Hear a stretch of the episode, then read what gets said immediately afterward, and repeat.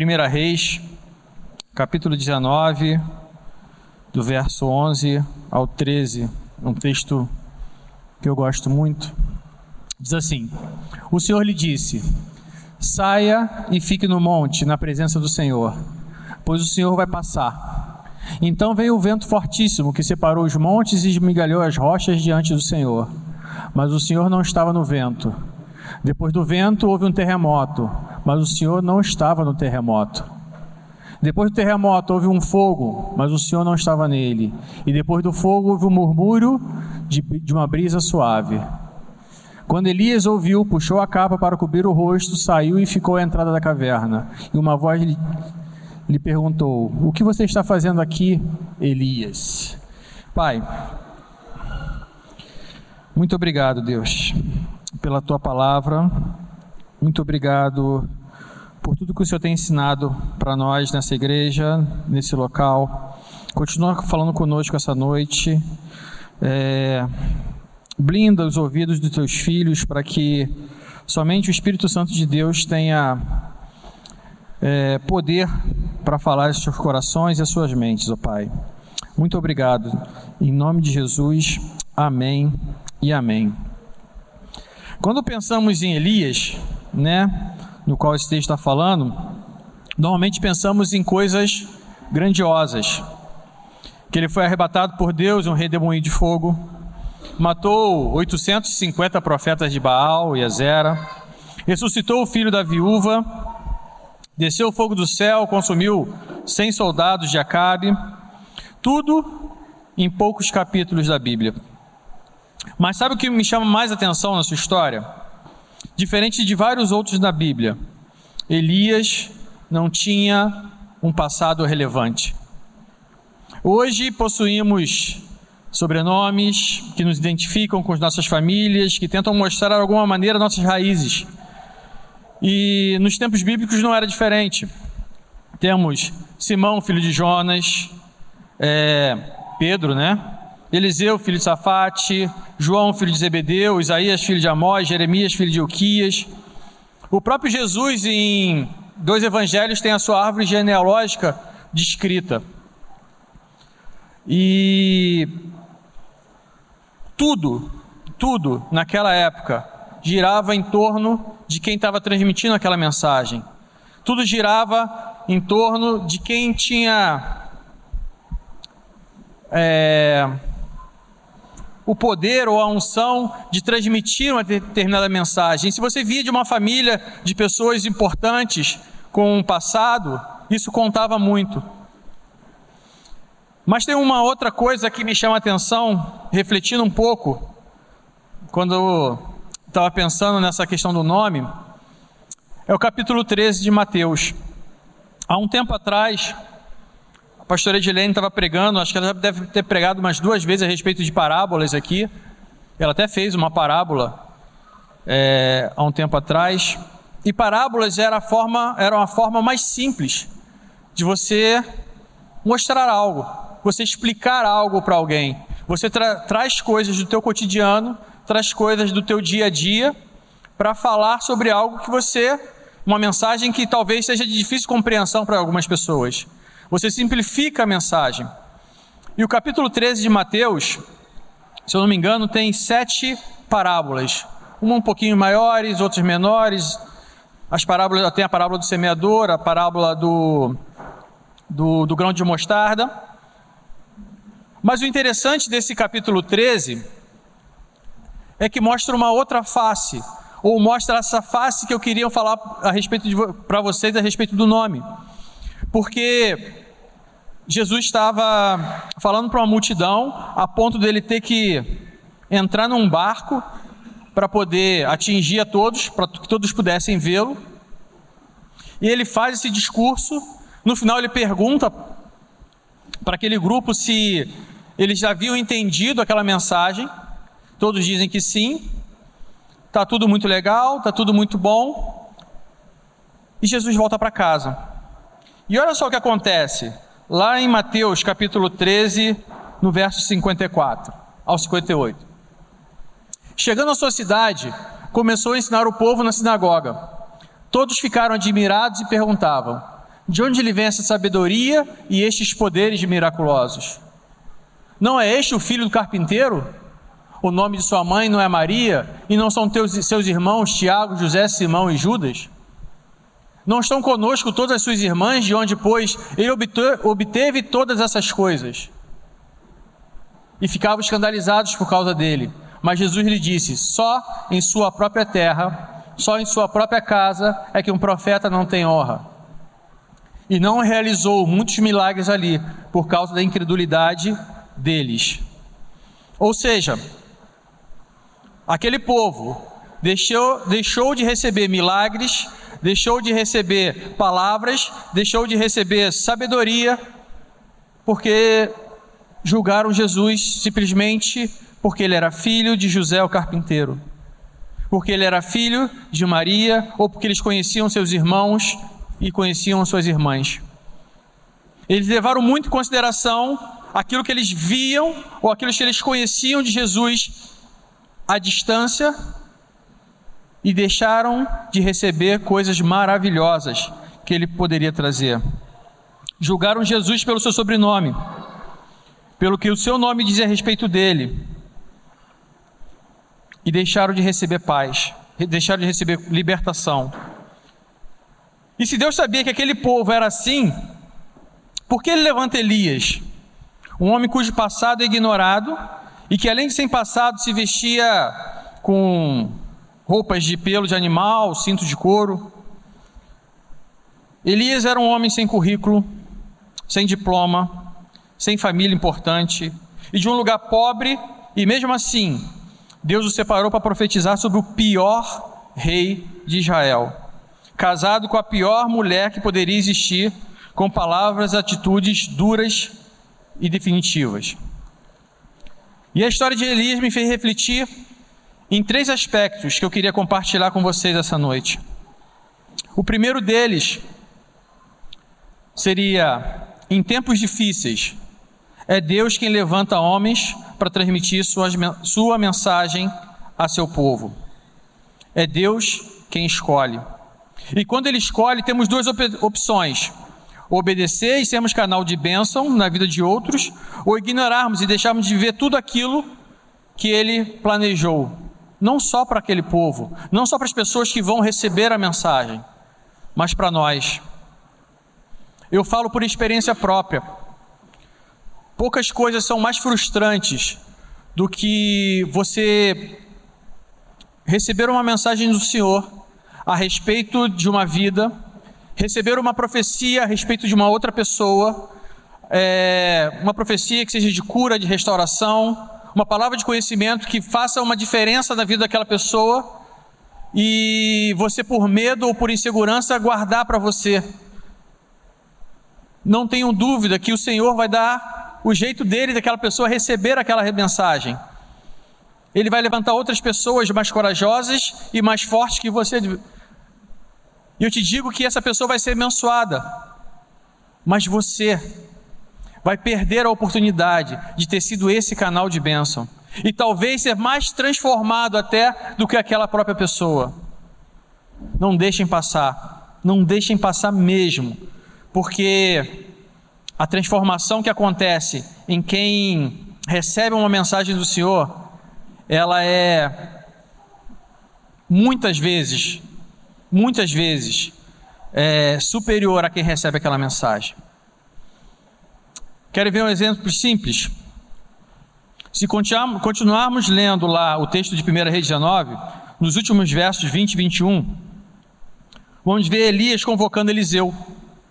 E o mesmo aceita de pronto, abandona tudo, mata seus bois, faz uma fogueira com seu material de trabalho, faz um churrasco para todo mundo, tipo o que a gente vai fazer dia 21 lá, entendeu?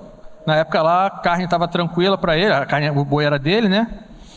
E seguiu Elias. E quem foi Eliseu? Eliseu abriu as águas do, mar, do, do rio Jordão com a capa deixada por Elias.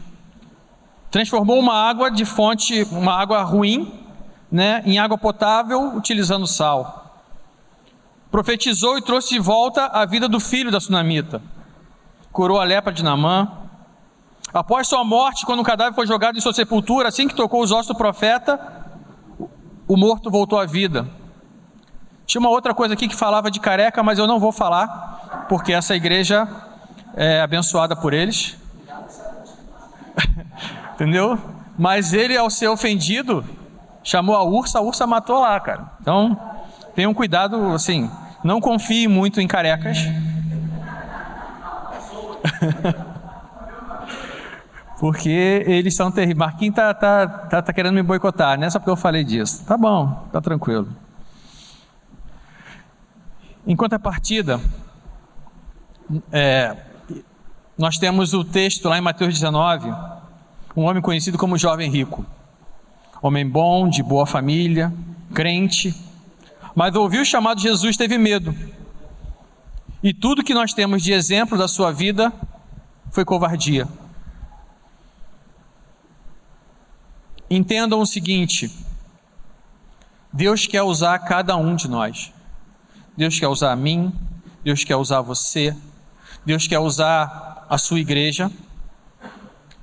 Tudo depende da sua resposta. Tudo depende da sua primeira atitude. Porque eu garanto para vocês, dá medo. Você recebe certas coisas que você pensa assim: cara, se eu fizer isso, vai dar ruim. Se eu falar isso para essa pessoa, cara, eu não sei o que vai acontecer, vai dar problema porque eu não sei se é da minha cabeça ou se é de Deus. Se eu tomasse determinada atitude, se eu for forte, se eu for rígido, se eu for é, incisivo demais, eu posso espantar essa pessoa ou eu posso causar um malefício muito maior. Se vocês hoje saírem daqui com a plena consciência que é possível ouvir a voz de Deus, que é fácil ouvir a voz de Deus. E que se você simplesmente faz aquilo que Ele te ordena, não tem como dar errado. Nem para você, nem para outra pessoa, porque a vontade dele é boa, perfeita e agradável. Então não tem como dar errado. Mas para isso, vocês precisam acreditar. Vocês precisam buscar.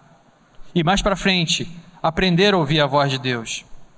O segundo aspecto que esse texto me trouxe, sempre Deus vai pedir sacrifícios em um altar, mas às vezes Ele vai te pedir espadas desembainhadas. Talvez a história mais emblemática de Elias seja o episódio no confronto dele com os profetas de Baal, onde Elias, através do ritual de sacrifício, mostra ao povo quem é o Deus de Israel. Só que a história não acaba quando desce fogo do céu. Elias junta os outros 400, os 450 de Baal, os 450 profetas de Baal e mata-os à espada. Eu não duvido que estejamos prontos a fazer sacrifícios, deixar o Senhor queimar nossas ofertas agradáveis a Ele. Mas será que somos capazes de defender aquilo que Deus representa em nossas vidas com fervor e com espadas? Essa semana, eu tenho sido bombardeado, não sei quantas de vocês, a respeito de notícias de um filme que foi lançado na Netflix. Não sei nem se é recente ou se é atual. Um filme do grupo Porta dos Fundos. E eu tenho sido, assim, recebido textos e textos e textos e textos falando disso. E eu parei para pensar, porque você recebe coisa assim, tem que cancelar a Netflix. É... Eu não assisto mais a Netflix. Eu vou botar no reclame aqui da Netflix. Eu vou. Cara, eu recebi tanta coisa a respeito disso. E eu não acho errado as pessoas se posicionarem. Eu não acho, não acho errado as pessoas é, tomarem uma postura.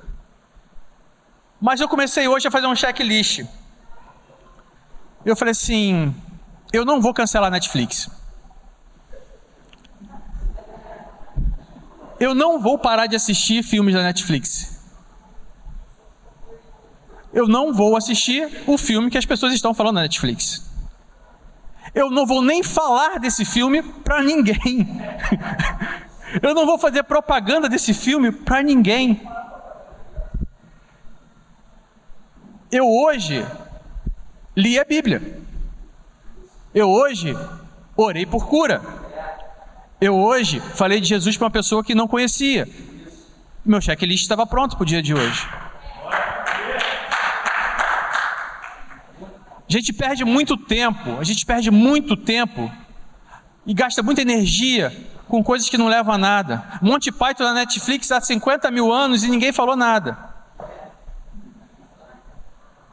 É, a galera de repente mais nova não sabe nem que é Monty Python, né?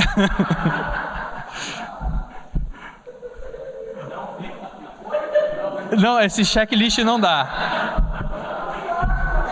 Mas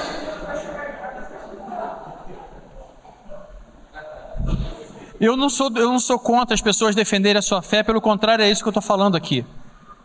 Só que às vezes a gente gasta energia demais com coisas de menos, com coisas que não levam a nada. Se a gente gastasse metade dessa energia, se usasse metade do tempo que as pessoas gastaram para me mandar essas mensagens, para botar versículo bíblico, para falar de Jesus, para apresentar Jesus para outras pessoas, o mundo hoje seria diferente. Hoje eu teria recebido pelo menos umas 30 mensagens falando de Jesus em vez de receber 30 mensagens para cancelar a Netflix. O mundo vai te pedir espadas desembanhadas às vezes. Festa de final de ano de empresa é terrível, né? A minha é sexta-feira. Eu estou na mesma empresa desde 2000 e alguma coisa, não lembro. 2008, né? São 11 anos na mesma empresa. E há 11 anos, em toda festa, eu tenho que falar assim: não, não quero beber, não, obrigado. Há 11 anos eu passo por isso. No início, eu falava simplesmente que não queria beber. Aí as pessoas, ah, tu é crente, cara. Pô, mas ninguém tá vendo. Toma aí uma cerveja, não sei o quê, bobeira. E eu ficava chateado, ficava triste com aquilo. Não tinha resposta para dar. E eu aprendi uma estratégia diferente, mais ou menos uns dois anos. Eu falei, as pessoas quando chegavam para mim assim, pô, Roberto, vai beber hoje? Eu falei, vou, se você deixar orar por você hoje. Eu troco. Até hoje ninguém pediu. Estou preocupado um dia que as pessoas aceitarem. Vai dar ruim, né? Porque o, dia que o primeiro for curado, eu acho que eu vou sair meio bêbado de lá, né? né? Você cura o primeiro, a pessoa vai pedindo um atrás do outro.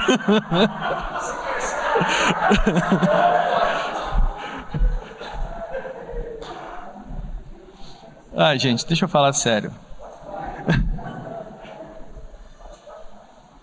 Talvez seja mais difícil às vezes você falar que não quer beber do que realmente tomar uma postura e eu assumir uma postura onde as pessoas realmente não vão nem mais te oferecer bebida. Pelo contrário, vão te procurar para orar por elas. Talvez esse seja a grande missão e o grande desafio para nós. Ter a nossa espada na mão, a ponto das pessoas de longe entenderem que você está pronto para lutar as lutas delas também. Orar por elas, batalhar por elas. Elas têm que olhar para você e ver algo diferente. Elas têm que olhar para você e enxergar algo diferente em você, algo que elas não encontram no mundo. Abrir mão da timidez talvez seja possível para você. Eu sou tímido, muito até. Mas se levantar diante da igreja, do mundo e pregar que Cristo é, é a tua motivação para levantar todos os dias e declarar que sem Ele você não é capaz de nada, isso é levantar a espada. Estar aqui à frente, pegar o um microfone e falar alguma coisa, é possível. Agora, estar aqui à frente e falar verdades que às vezes dói primeiro em mim, ou dói primeiro quem está falando aqui, para pessoas que estão sendo tão afetadas quanto você, isso é pegar em espada. E é isso que vocês vão encontrar lá fora.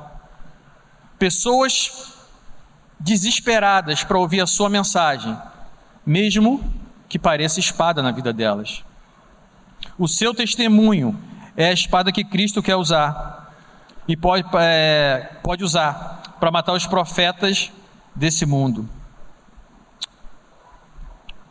O terceiro aspecto De nada adianta tudo isso se não aprendo a reconhecer a voz de Deus.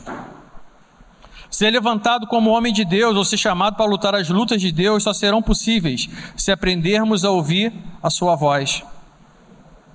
E ao ouvir a Sua voz, distingui-la das demais que às vezes tentam se parecer com a Sua voz. Querem ver o seguinte? Nesse mesmo texto de 1 Reis 19, coloca o versículo 11 para mim. Alexandre, por favor.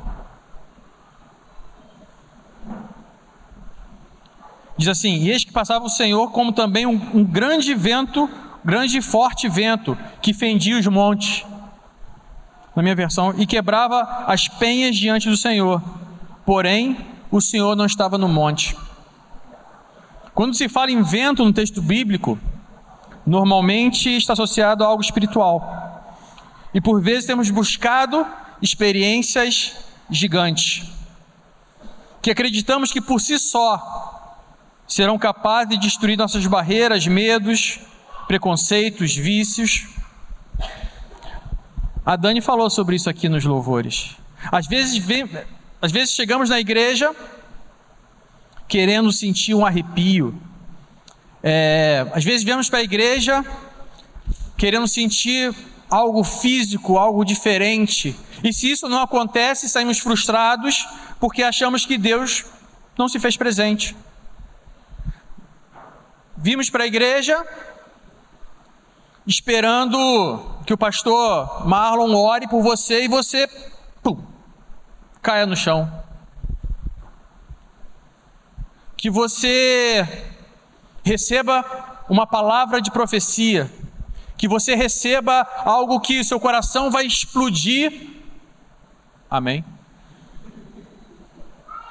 Que vai ser impossível você não sentir fisicamente a presença do Senhor. E por muitas vezes confundimos sentimentos, é, arrepios, coisas que pouco têm a ver com Deus, com a Sua voz. E ignoramos por completo a Sua voz. Ignoramos por completo tudo aquilo que Ele pode fazer. Fique atento onde esse vento forte quer te levar, ou para onde ele te levou até hoje. Vê, veja, se esse vento, se essas sensações, se tudo isso que você está sentindo, realmente tem todo o tamanho de Deus na sua vida. E depois do vento, um terremoto. Também o Senhor não estava no terremoto. Às vezes vivemos situações de nosso cotidiano que chegam como um terremoto em nossas vidas. Às vezes situações boas, situações ruins, um desemprego, ou uma promoção, o término de um relacionamento ou o começo de um relacionamento. Precisamos aprender a entender quando, quando fatos que ocorrem conosco são de Deus ou apenas consequências dos nossos atos. Êxodo 20, 14 diz: Não adulterarás.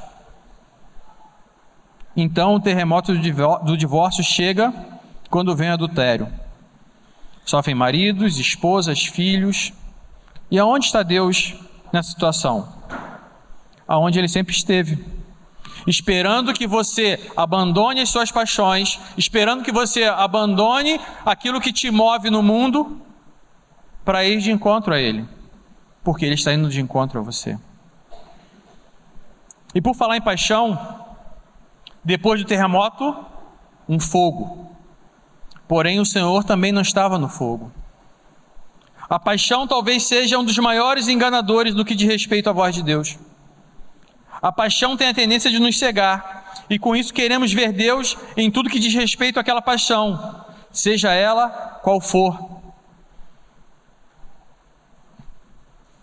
É muito comum jovens namorados,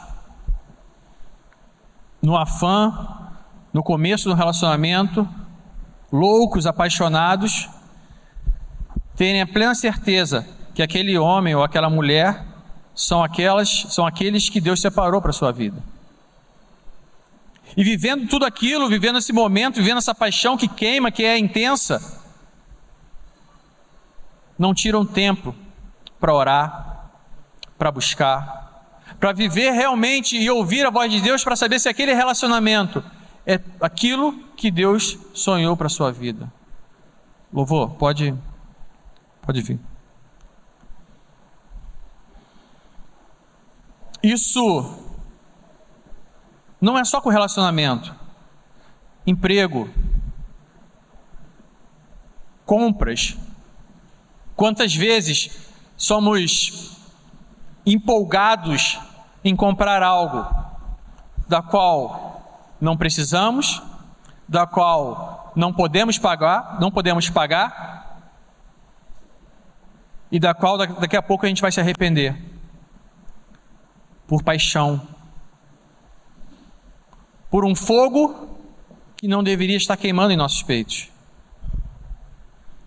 Gálatas 5:24 diz que os que pertencem a Cristo Jesus crucificaram a carne e com as suas paixões e os seus desejos.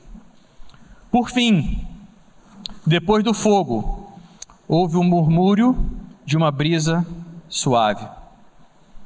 João, capítulo 3, verso 8, diz assim: O vento assopra onde quer e ouve a sua voz, mas não sabe de onde vem, nem para onde vai.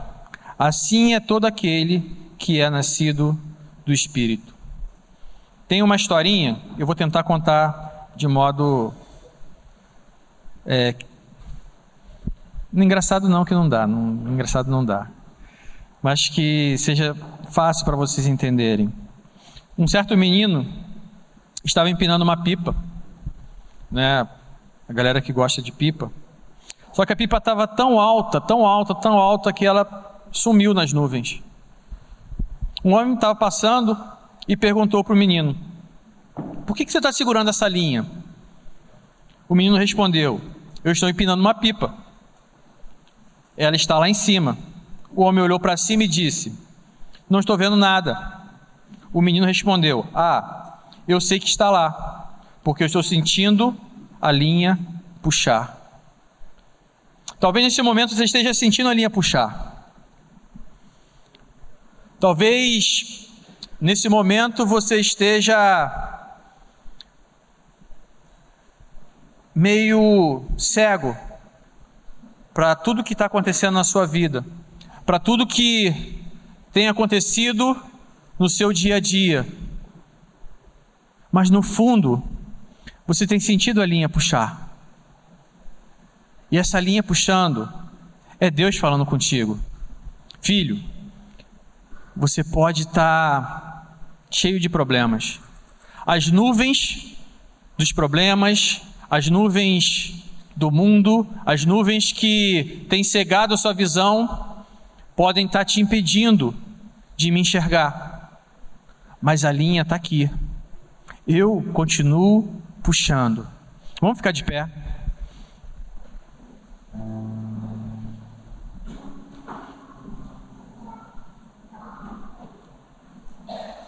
Talvez nesse momento você possa estar sentindo a mesma sensação que Elias sentiu na caverna. Sentindo uma brisa suave tocando o seu rosto um sussurro simples, um sussurro constante,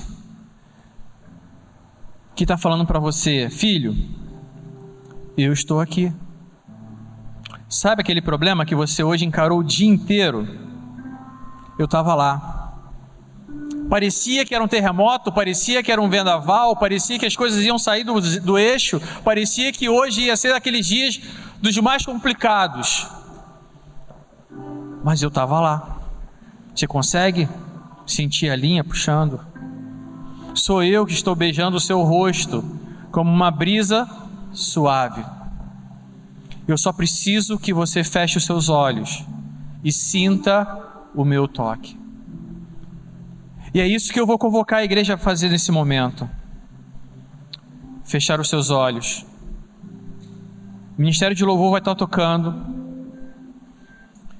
E eu quero que, em nome de Jesus, você, de olhos fechados, aí onde você está, se você nunca ouviu a voz de Deus, se você nunca ouviu a voz do Espírito Santo, ou se você nunca reconheceu essa voz, em nome de Jesus, hoje você vai ouvi-la.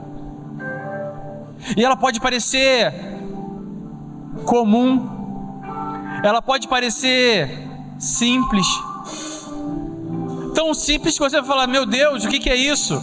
Não pode ser Deus, mas deixa eu te contar uma história. O Deus que você serve, ele é simples. Como eu falei na semana passada, ele é simples demais, mas ele é majestoso na mesma proporção. Então, deixe sentir essa brisa no seu, no seu rosto. Deixe ouvir esse sussurro no seu ouvido. Pare e ouça o que ele tem para falar com você nessa noite.